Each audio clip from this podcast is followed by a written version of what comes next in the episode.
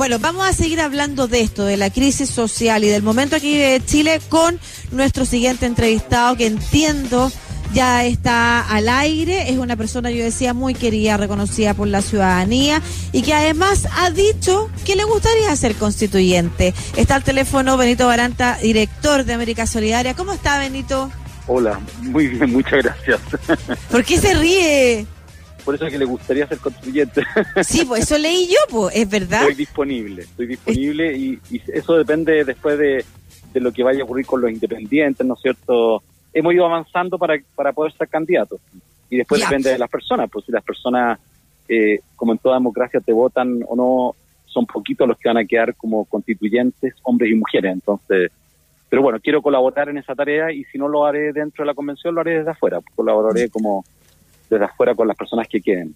Perfecto. Benito, primero vamos por parte. Usted está, yo no sé si usted quiere el voto secreto, no tiene para qué decirlo, pero no sé si usted apoya alguna públicamente eh, este inicio del proceso constituyente, porque una cosa que a usted le gustaría lo he Apoyado, lo he apoyado desde el principio. Ya. Y he, dicho que este es un momento histórico para Chile, que la gente tiene que ir eh, pensando que esto nos puede cambiar la manera en que nos hemos desarrollado y nos podemos humanizar más, pues es un momento también de humanización. El proceso que estamos viviendo es muy importante.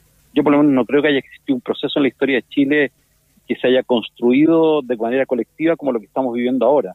Y por supuesto que considero que la opción a prueba es la que hay que tomar y la convención constituyente, porque además si logramos que sea paritaria, al parecer, por lo que dicen los expertos y expertas, va a ser la única paritaria que ha existido en el mundo. Entonces, podemos armar algo diferente a lo que se ha armado también en otras partes y armarlo mucho mejor de lo que lo hemos tenido hasta ahora. Sí, claro que sí. Efectivamente, tal como dice Benito Granda, la Convención Constitucional a secas, sin otra palabra, es aquella que podrá eh, tener mitad de integrantes hombres, mitad de integrantes mujeres asegurados. Mixta, no que yo creo que ese es uno de los grandes aportes de la campaña, es esa frase, mixta no. Es lo más fácil de explicarlo. elegidos, no van a venir del actual Congreso, van a ser elegidos popularmente. Por supuesto que hay gente que a lo mejor que tuvo cargos públicos puede postularse y todos son ciudadanos, ciudadanos. Hay gente que se enoja con eso y digo, oye, tengan cuidado, se pueden haber gente espectacular que va a tener que contribuir ahí, que sabe mucho, que además tiene compromiso de vida también con el servicio público. Todas esas personas tienen, ojalá eh, que estar, que postulen y van a quedar las personas que escoja la ciudadanía. Pues me parece que es un muy buen momento. Importante esa mirada, ¿ah? porque también se ha leído eh, comentarios respecto a la idealización que hay sobre los independientes o las independientes versus a la crítica dura y casi la negación de cierta parte de la ciudadanía de que en este proceso pudieran participar personas que han sido políticas o políticos en otros momentos. ¿Qué opina usted de eso? No, yo al contrario. En la vida también de personas eh, que nos decimos independientes, eso no significa que seamos neutrales. De hecho, el grupo donde yo participo se llama Independientes No Neutrales tenemos, por supuesto, una opinión política. Y yo doy opiniones políticas constantemente en la misma radio de usted, en la otra radio, ¿no es cierto? Me toca hablar mucho de política. Participo en la construcción de políticas públicas también cuando me invitan a donoren, ¿no es cierto?, a colaborar en la construcción de políticas públicas en los distintos gobiernos. Entonces, no es que seamos apolíticos o neutrales, no somos neutrales. Eh, y los independientes, bueno, participan en política y hay muchos independientes que tienen cercanía con determinadas sensibilidades políticas y también hay muchas personas que han participado o participan en política activa, que son ciudadanos y ciudadanos como todos nosotros, y que tienen un gran espíritu de servicio y que han demostrado en su mm. vida, en la manera en que viven y también en la manera en que han servido dentro de los distintos ministerios, los servicios públicos, eh, su calidad. Hoy día, por ejemplo, me tocó participar en la premiación de un premio que da servicio civil junto con el laboratorio de gobierno que se llama Funciona, para eh, ideas innovadoras que hacen las personas en los servicios públicos. Y ha sido fantástico lo que salió hoy día. Eran unas 200 personas conectadas. Eh, el premio que se lo llevó, ¿no es cierto?, el Serviu de Valparaíso, con un modelo muy innovador para mantener contacto con las personas mayores que viven solas en su casa y tener un sistema de emergencias por si alguna de estas personas mayor se cae, se le queda abierto el gas. Eh, bueno, y esas son ciudadanos igual que el resto y uno no los puede clasificar en un grupo, ¿no es cierto?, y catalogarlo a todas y a todos, ¿no es cierto?, con características negativas. No, no es posible. Además, nadie es perfecto. Eh, todos tenemos tejado de vidrio, ¿no es cierto? Y lo que tenemos que hacer es sumarnos para que fruto de esa gran asamblea, ¿no es cierto?, constituyente, salga algo mucho mejor que lo que tenemos hoy día y lo vayamos construyendo después progresivamente con las leyes respectivas, los reglamentos respectivos. Usted decía que le toque estar dentro de la Convención Constitucional o no, usted quiere aportar, y estoy súper de acuerdo con eso, y participar del proceso. Hay distintas maneras de participar del proceso. Las mismas conversiones, cabildos que se realizan, está lleno de seminarios que se pueden seguir también por las redes sociales, ahora que no nos podemos juntar tanto, y que van construyendo conversaciones, generando fuerza respecto a algunas ideas, ¿no es cierto? Dándole fuerza a algunas ideas. Pero en particular a usted, ¿por qué le gustaría aportar? ¿Por qué le gustaría, usted dice, me gustaría colaborar? ¿De qué manera cree usted que podría colaborar? Bueno, lo que requiere Chile es una constitución eh, que sea, eh, que responda a las necesidades de los derechos ciudadanos de hoy día. Y esos derechos no pueden ser divididos entre libertad y dignidad. Tienen que estar unida la dignidad de las personas con la libertad. Si yo a través, ¿no sé, una constitución eh, enuncio que voy a tratar libremente a las personas, que las voy a respetar, bueno, ¿cómo bajo eso a los derechos eh, que se llaman, pero yo creo que son parte de los mismos derechos, pero la gente los llama socioeconómicos, culturales, ¿no es cierto? Eh, y esos derechos que otras personas los llaman también de segunda generación, son constitutivos del ser humano. Eh, si yo digo a través de la Constitución, ¿no es cierto?, y quiero asegurar efectivamente que haya un derecho similar a la educación, bueno, eso tiene que quedar enunciado de una manera que después en la bajada legal sea así y no sea un eufemismo bonito, nosotros que todos lo aplaudamos, dijo que bonita la reacción, pero que en el después eh, no puede ser realidad. Lo mismo en salud, en vivienda. Piensa tú lo que ha ocurrido con vivienda. El Ministerio de Vivienda todavía, en gran parte de sus políticas en la pobreza, sigue colgado de un decreto ley de la década de los 70. Eh, y eso, si bien se asegura, ¿no es cierto?, esa, ese acceso a la vivienda, todo eso, tú cuando ves la realidad, bueno, la, la construcción de vivienda para un grupo grande de personas en situación de pobreza ha sido un presente griego porque al final los ha excluido de la sociedad, los ha llevado a vivir en guetos, eh, con grandes dificultades, con grandes adversidades y han tenido vidas muy amargas, muy amargas en esos territorios. Yo sé, Benito, que es súper difícil hablar de uno, pero le quiero pedir eso. Si cuando usted dice, a mí me gustaría colaborar, ¿cuáles son esas características que usted tiene que, que cree que podrían ser de utilidad en la convención. O por último, porque también es súper válido y de hecho es lo que uno puede sentir, me gusta participar de la actividad ciudadana. ¿Por qué le gustaría estar? Puede, y le voy a dar algunas alternativas para hacérselo más fácil, eh, porque conozco realidades, porque sé, por ejemplo, cosas que se van a necesitar también en la convención constitucional si es que el proceso avanza, porque sé liderar equipos, porque creo ser eh, una persona que tiene una llegada transversal y va a ser necesario unificar postura, porque me gusta participar de lo público. ¿Cuál ¿Cuál de todas esas características u otras, pudiera, todas las anteriores más? No, a ver, eh, una de ellas, ¿no es cierto?, que he tenido la oportunidad, he tenido el regalo por, los trabajos en los que he estado, de estar cercano a quienes están más excluidos, ya por la trayectoria laboral. Eh, eso no lo he hecho solo, lo he hecho con mucha gente, ¿no es cierto? Tú lo decías ahí, me ha tocado estar en equipos, liderar equipos, acompañar a personas. Eh, yo quiero ser constituyente en el distrito donde vivo, que vivo en la comuna de La Pintana, en ese distrito, y quiero colaborar desde allí. Y digo eh, que si postulo y no quedo, voy a colaborar igual, porque lo que tenemos mm. que hacer es que las personas que queden le mantengamos nosotros el cable a tierra. Claro. Entonces, lo que vayan conversando son nueve meses, diez meses, eh, estemos muy atentos, porque que no nos lavemos las manos los ciudadanos, no es llegar y votar. Ese periodo de este año va a ser muy rico para Chile, porque vamos a necesitar estar conversando de lo que los ciudadanos queremos que esté presente en esa constitución. Entonces, las ciudadanas, ciudadanos, ¿cierto?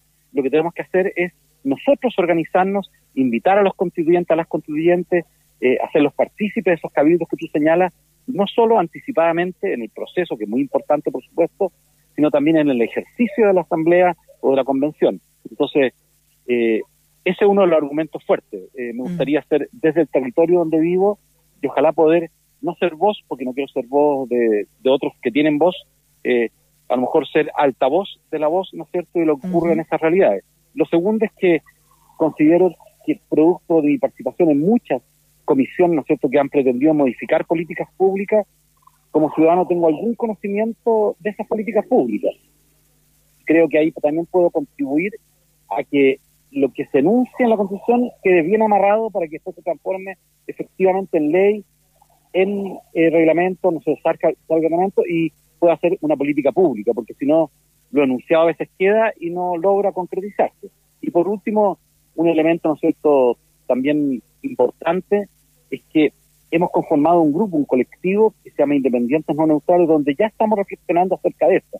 Entonces, eh, no lo voy a hacer solo, no lo quiero hacer solo, somos un grupo de personas las cuales nos estamos ayudando a reflexionar y somos un grupo de personas que tenemos a lo mejor distintas visiones de esta realidad, pero que tenemos que acostumbrarnos a dialogar.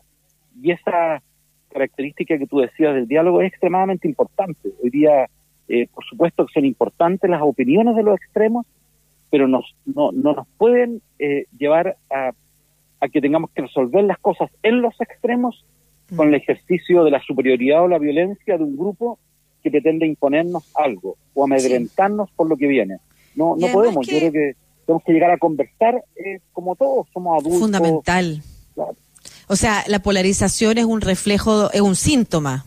Es un síntoma de algo que no está pasando y que es ponernos de acuerdo. Vivimos en sociedad, la idea no es poner, no imponer sobre el otro, pero claro, hay sectores que sienten que también le han puesto la pata encima todo el tiempo. O sea, eso es, eso es un sentir. Por eso también está, de alguna manera, esta desilusión, desinterés y desafección por la política, ¿no es cierto? Y por la carrera política y por los políticos, y será relevado mucho la necesidad de que participen independientes. Pero también quiero saber su postura respecto de la importancia de revalorizar la política, y no entendida como el todos hacemos política todo el tiempo, que es una realidad, sino que de la institucionalidad. Se lo pregunto en el contexto también de cómo participan los independientes de este proceso. Sabemos que se ha facilitado en algunas áreas la participación de los independientes, por ejemplo, se les ha bajado eh, la cantidad de firmas que se necesitan para poder inscribirse, tienen la posibilidad de ir en lista. Lamentablemente, porque yo considero que es un error, eh, eh, se ha rechazado la posibilidad de que hayan pactos con partidos políticos, a mí me parece importante también para que los votos no se diluyan, sino que sean ideas que se agrupen en las mejores con, para agarrar más fuerza de alguna forma.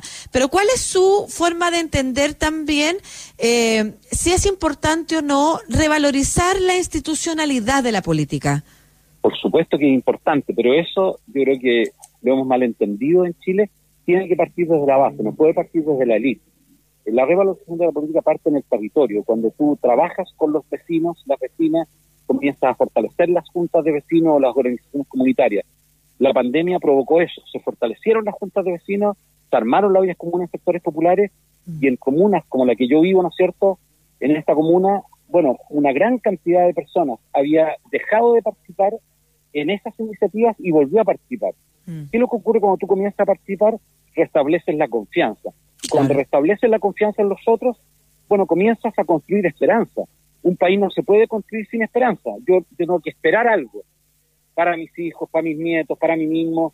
Y eso se ha ido perdiendo progresivamente en Chile porque se había descuidado lo que ocurre en el territorio, lo que ocurre en las organizaciones sociales, la preocupación por los vecinos, por las vecinas. Y esa construcción de la revalorización de la política, yo insisto, a veces nos preocupamos mucho desde arriba, desde los partidos, pero si no lo hacemos territorialmente es muy difícil. Piensa tú en todos los partidos, todos los partidos han tenido grandes, grandes masas populares y las han ido perdiendo. Si tú recuerdas en el retorno de la democracia se hablaba de la UDI popular. ¿Dónde está la UDI popular? Tendrá votos, pero ¿qué, qué UDI popular? La democracia cristiana. Pienso tú en el retorno de la democracia tuvo una de las más altas votaciones en la, zona sur de Santiago, con un diputado electo que sacó al diputado también socialista por el sistema antiguo y lo sacó a este junto con Junge. Y Junge obtuvo casi el 40% de los votos de, de, las comunas más pobres de la zona sur de Santiago, cuando votó el 70% de los ciudadanos, el 60%, más quizá de los ciudadanos. O sea, imagínate, ahora vota el 30. Entonces, ¿qué ocurrió en ese periodo? Que no seguimos escuchando a las comunidades, no seguimos fortaleciendo sus organizaciones. Esa es la pregunta que se da en el mundo político. No que líderes, porque siempre dicen, no escojamos buenos líderes. Yo digo, sí, pero construye el liderazgo desde abajo, desde la base. Porque si desde la base las personas no están convencidas de que vale la pena colaborar, no van a colaborar después cuando lleguen a la cúspide, no van a colaborar, van a pensar mm. en ellos mismos, en sus intereses o los intereses de su pequeño círculo. Y eso lleva a la desilusión, a la desconfianza, bueno, y por supuesto eso es generador de desesperanza de desesperanza, de la desafección. Chile, a mí me tocó ayer moderar un seminario sobre este caso único en caída libre de abstencionismo, em, muy en contra de lo que pasa en el resto de los países de, eh, América Latina. Piensa la caída libre de la Iglesia Católica. También, claro, todas las instituciones. Del 70-80% de confiabilidad llegó a un 15, a un 13. Imagínate, no hay ninguna iglesia en el mundo que le haya ocurrido eso, nadie. O sea, es, es tremendo, o sea, lo que le ha ocurrido a Chile es tremendo. Entonces, yo digo que eso lo tienes que hacer desde la base, para las iglesias, para las instituciones del Estado, para los municipios, a todo, desde la base. Sí, y hay harto de la segregación también ahí que tenemos como sociedad, ¿no es cierto? Donde conversamos, y la elite conversa en, sí mismo, con ellos mismos, y con suerte, y, me, y me incluyo también, yo al menos tengo una relación porque a través de mi rol como comunicadora me conecto, estoy siempre conversando con organizaciones sociales, con gente de base, pero eh, tengo esa posibilidad gracias a mi trabajo, pero en realidad vivimos súper segregados, conversamos entre los nuestros y además generamos así también visiones súper asistencialistas y paternalistas respecto de qué es lo que hay que hacer para solucionar los problemas del otro sin escuchar lo que le pasa al otro realmente y lo que el otro puede aportar. Benito, ha sido un gusto esta conversación. Igualmente, pues. Y, bueno, la puedes después rescatar de radiosach.cl o de YouTube y la usas como material de campaña. Ahí Muchas gracias, oye. Has dicho mucho de lo, de lo importante es porque sería también tener personas como tú u otras que, tal como lo has señalado, desde la independencia o desde el mundo de los partidos políticos, pero con una fuerte eh, conexión social, pueden hacer por este, por este país que esperamos, ¿no es cierto? Como tú dices, no hay que perder la esperanza a un país que logre llegar a acuerdos, que logre conversar. Un abrazo, un último mensaje. Gracias. No, saludo a todos ahí en la radio. Me tocó llevar un programa por harto tiempo ahí caminaba desde el hogar de Cristo un día a la semana al programa y era muy agradable estar ahí con ustedes. Así que muchos cariños. Chao. Ya, pues.